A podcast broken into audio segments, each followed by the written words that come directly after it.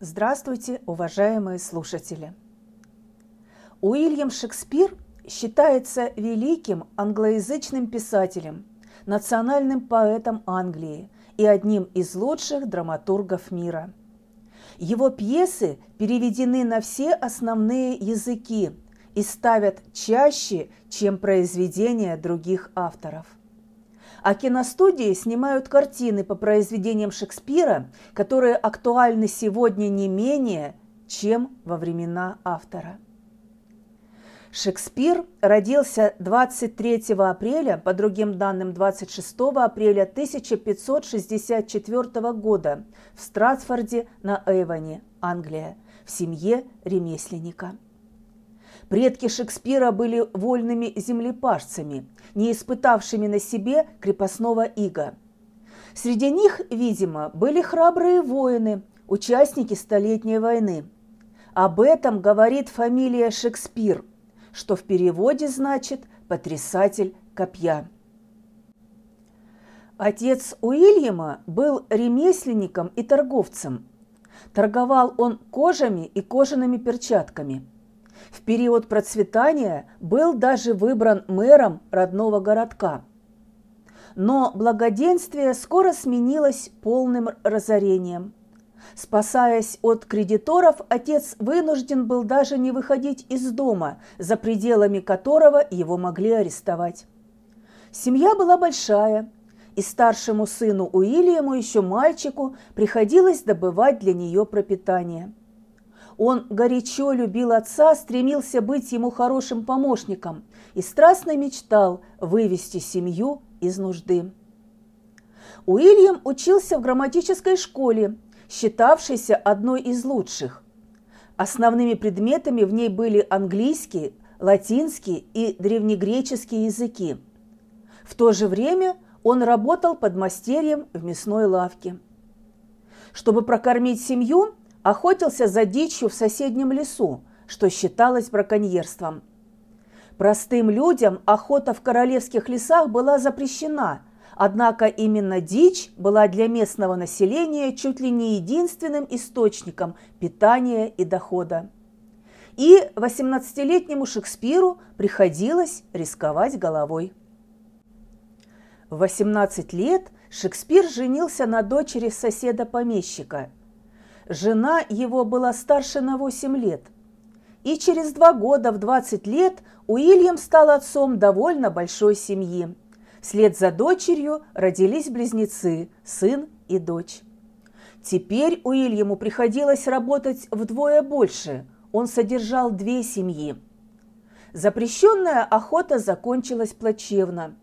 Шекспира схватили лесные сторожа и вместе с убитым оленем доставили к помещику. Наказание за браконьерство в то время было очень жестоким. Били плетьми, клеймили каленым железом, могли даже приговорить к смертной казни. Ждать пощады от помещика не приходилось, так как Шекспир сочинял на него эпиграммы, которые расходились в народе. И Шекспир исчез из города – кто помог ему бежать, неизвестно. Он скрылся в пестром и шумном людском море Лондона.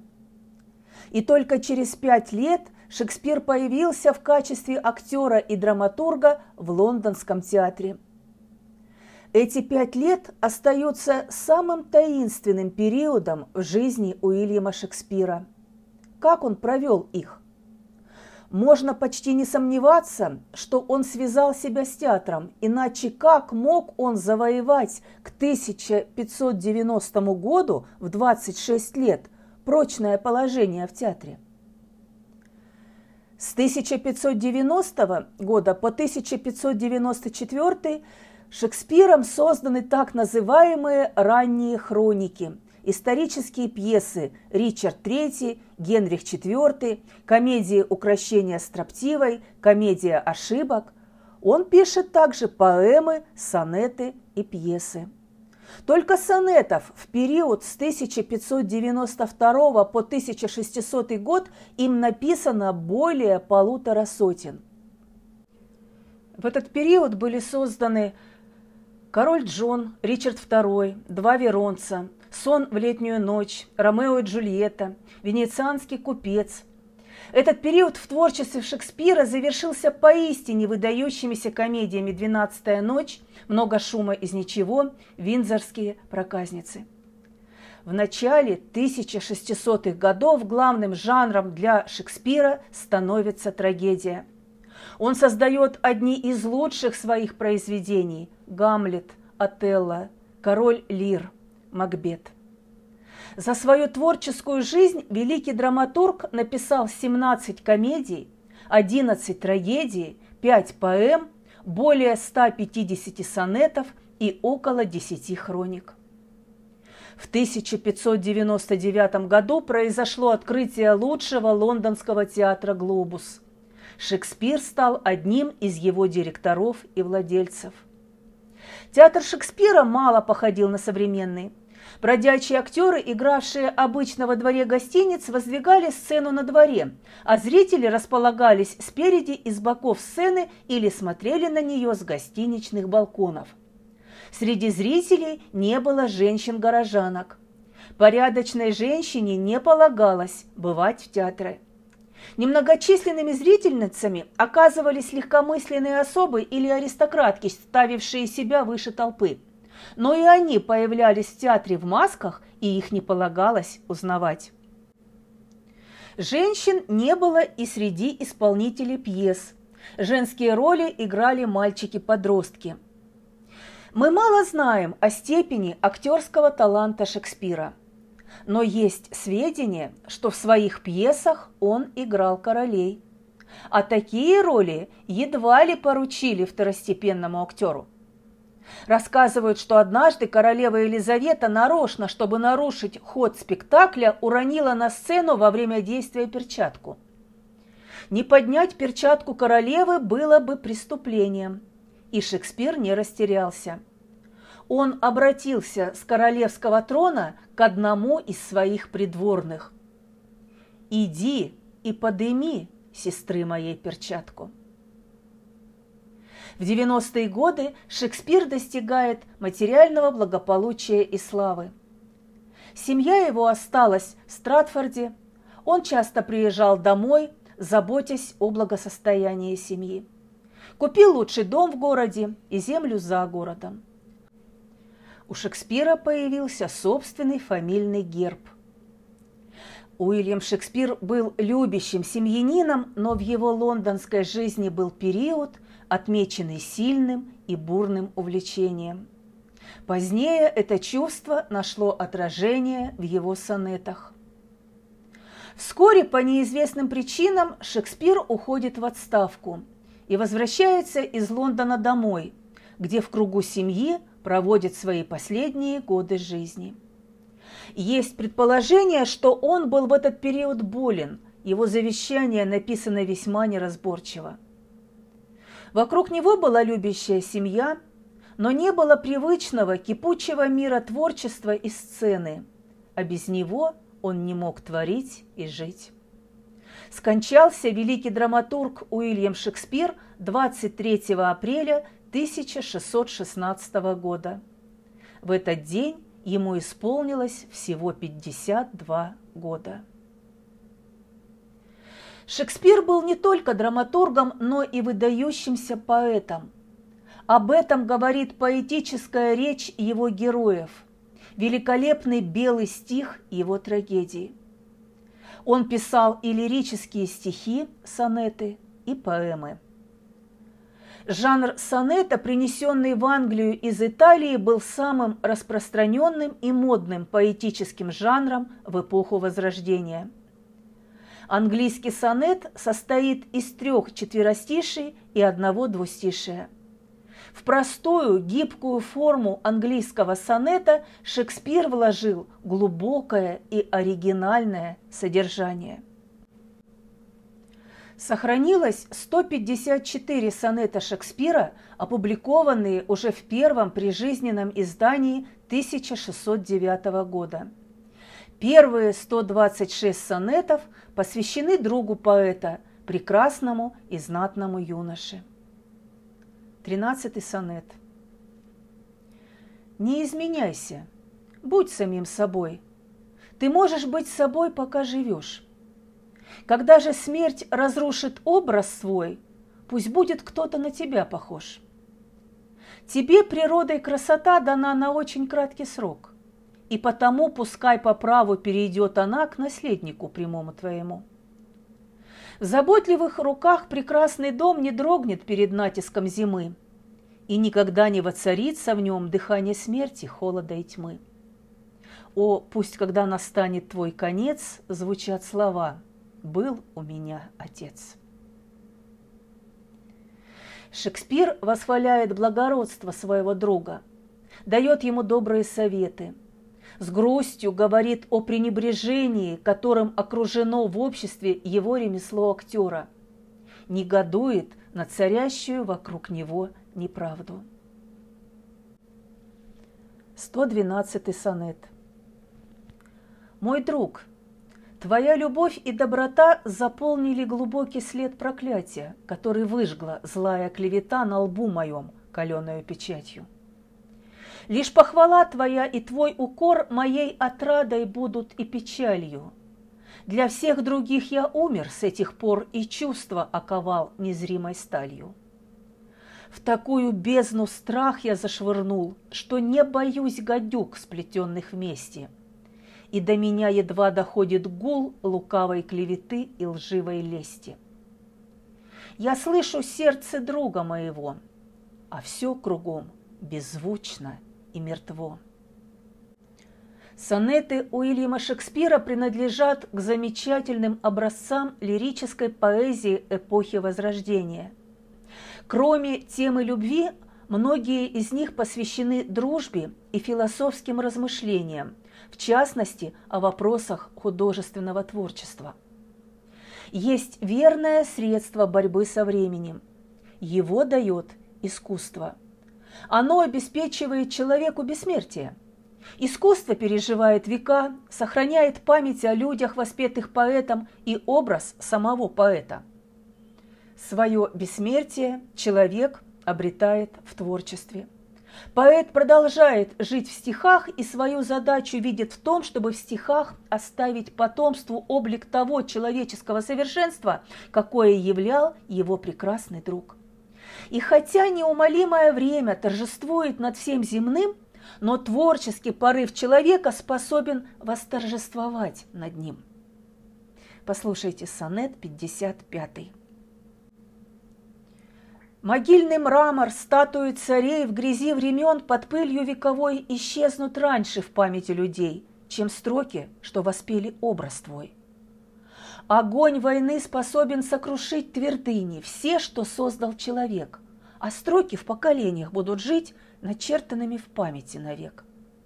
Твой образ в них пересечет века, и лишь тогда исчезнет навсегда, когда застынет времени река, приблизив день великого суда.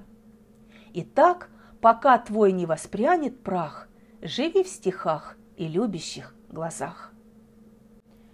Отличительная черта сонетов Шекспира – передача тончайших переживаний человека в красочных, порой неожиданных образах. 16 сонет. Но если время нам грозит осадой – то почему в рассвете сил своих не защитишь ты молодость оградой надежнее, чем мой бесплодный стих? Вершины ты достиг пути земного, и столько юных девственных сердец твой нежный облик повторить готовы, как не повторит кисть или резец. Так жизнь исправит все, что изувечит, и если ты любви себя отдашь, она тебя верней увековечит, чем этот беглый хрупкий карандаш. Отдав себя, ты сохранишь навеки себя в создании новом, в человеке. В шекспировских сонетах постоянно звучит скорбь о бренности всего земного. Иллюзия загробного блаженства чужда Шекспиру. Человеческое бессмертие он видит в славе и в потомстве. Он советует своему другу жениться, чтобы видеть свою молодость, возрожденной в детях – напоминает ему, что посвященные ему сонеты увековечат его имя, прославят его в веках. Читаем десятый сонет. По совести скажи, кого ты любишь? Ты знаешь, любят многие тебя, но так беспечно молодость ты губишь, что ясно всем, живешь ты, не любя. Свой лютый враг, не зная сожаления, ты разрушаешь тайно день за днем великолепный, ждущий обновления к тебе в наследство перешедший дом. Переменись, и я прощу обиду, в душе любовь, а не вражду пригрей. Будь так же нежен, как прекрасен с виду, и стань к себе щедрее и добрей. Пусть красота живет не только ныне, но повторит себя в любимом сыне. Вместе с тем он признает, что его друг ведет легкомысленный образ жизни, что за внешней красотой скрывается гнилостный запах сорняков, что он стал общим достоянием. И сразу же поэт находит другу оправдание. Он красив, а красота обладает властью преображать истинную сущность. 69-й сонет. Все, что в тебе увидеть может глаз, прекрасно и не просит исправления. Единодушен в этом общий глаз. Враги сдержать не могут восхищения – очаровательна твоя краса, но похвала сменяется хулою. Звучат иначе те же голоса тех, кто познается с твоей душою. Бесславность дел твоих и сладость слов, увы, смущают даже доброходство. Зловоние гниющих сорняков любой цветок лишает благородства. Когда в саду гуляют все подряд, совсем не тот уже в нем аромат. 28 сонетов посвящены возлюбленной, смуглой, черноволосой даме. Относительно прообраза смуглой леди нет достоверных предположений. История сохранила имена друзей Шекспира, но не сохранила имени женщины, в которую он был влюблен в лондонский период своей жизни – на основании сонетов и написанных в те же годы комедий перед нами встает яркий образ смуглой и черноволосой женщины, обаятельной и остроумной, отзывчивой к чужому горю, но увлекающейся и непостоянной. Исследователям остается одно – продолжать искать среди окружения Шекспира в Лондоне, в театральных или придворных кругах такую женщину – эти попытки делаются историками, романистами и литературоведами. Итак, героиня – темноволосая красавица, жестокая и вероломная, в которую влюблен также друг поэта. После большой внутренней борьбы это соперничество оканчивается в душе Шекспира победой дружбы – Возлюбленная поэта и чувства его к ней обрисованы глубоко реалистически. Он обличает ее черствость, проклинает ее за то, что она сделала рабом не только его, но и его друга, называет свою страсть уродливым недугом, сознает все физические и моральные недостатки своей возлюбленной и все же не может ее покинуть. Свои сонеты, посвященные даме, Шекспир строит по принципу контраста и полемики с уже имеющейся любовной лирикой. Если в сонетах знаменитого итальянского поэта Петрарки и его английских последователей обычно прославлялась золотоволосая, ангелоподобная красавица, гордая и недоступная, то Шекспир стремится нарисовать живую женщину. Она смуглая брюнетка, не очень красивая, хотя и кажется прекрасной влюбленному в нее поэту. В своих поступках она непоследовательна и повинуется только голосу страсти. В 130-м сонете Шекспир так пишет о своей даме сердца. Ее глаза на звезды не похожи. Нельзя уста кораллами назвать. Не белоснежно плеч, открытых кожа, и черной проволокой вьется прядь. С дамасской розой, алой или белой нельзя сравнить оттенок этих щек. А тело пахнет так, как пахнет тело, не как фиалки нежный лепесток. Ты не найдешь в ней совершенных линий, особенного света на челе, Не знаю я, как шествуют богини, но милая ступает по земле. И все ж она уступит тем едва ли, кого в сравнениях пышных оболгали. Ненадолго влюбившись в поэта, смуглая дама затем изменяет ему с его другом, с тем лучезарным юношей, который был воспет в первом цикле сонетов. Если первые 126 сонетов можно считать гимном в честь дружбы, а второй цикл – прославлением любви, то здесь же, во втором цикле, происходит трагическое столкновение любви и дружбы. Поэт уступает другу свою возлюбленную, хотя и жестоко страдает. Сонет 131 ты прихоти полна и любишь власть, подобно всем красавицам надменным. Ты знаешь, что моя слепая страсть тебя считает даром драгоценным.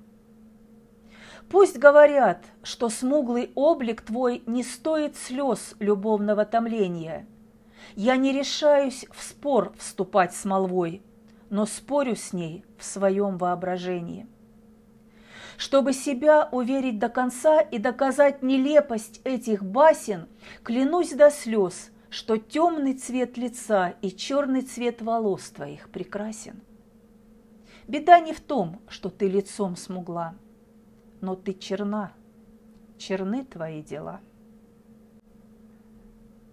В 140-м сонете мы читаем следующее.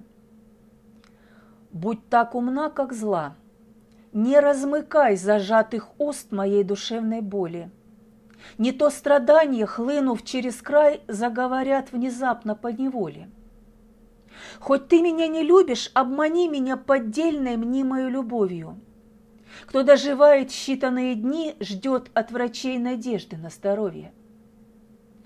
Презрением ты с ума меня сведешь и вынудишь молчание нарушить, а злоречивый свет любую ложь любой безумный бред готов послушать. Чтоб избежать позорного клейма, криви душой, а с виду будь пряма. Шекспира терзают мысли о социальной несправедливости, о неравенстве людей. Характерен в этом отношении 66-й сонет, который, по общему мнению, перекликается с монологом Гамлета «Быть или не быть». Шекспир дает общую оценку веку. Он страдает не только от личных горестей, от измены друга и возлюбленной, но и от господства зла в мире. Чистейшая вера предана, совершенство поругано, девственность грубо развращена, язык искусства связан властями, глупость властвует над мудростью – Простая истина слывет наивностью. Везде пленник добро влочится за господином зло. Смерть призываю я. Не в моготу мне видеть торжество неправой силы, достоинство, что вергли в нищету, и веру, что обманом подкосили, и разодетую до блеска мразь, и глупость, поучающую знание, и непорочность, втоптанную в грязь, и музу в лапах палача молчания, и благость, ставшую служанкой зла, и честность, что прослыла простотою, и немощь, что над мощью власть взяла, и зло, взлелеянное добротою. Смерть призывая, умереть не смею, любовь сгублю кончиною своею. Такой же душевной болью за человека полны и трагедии Шекспира.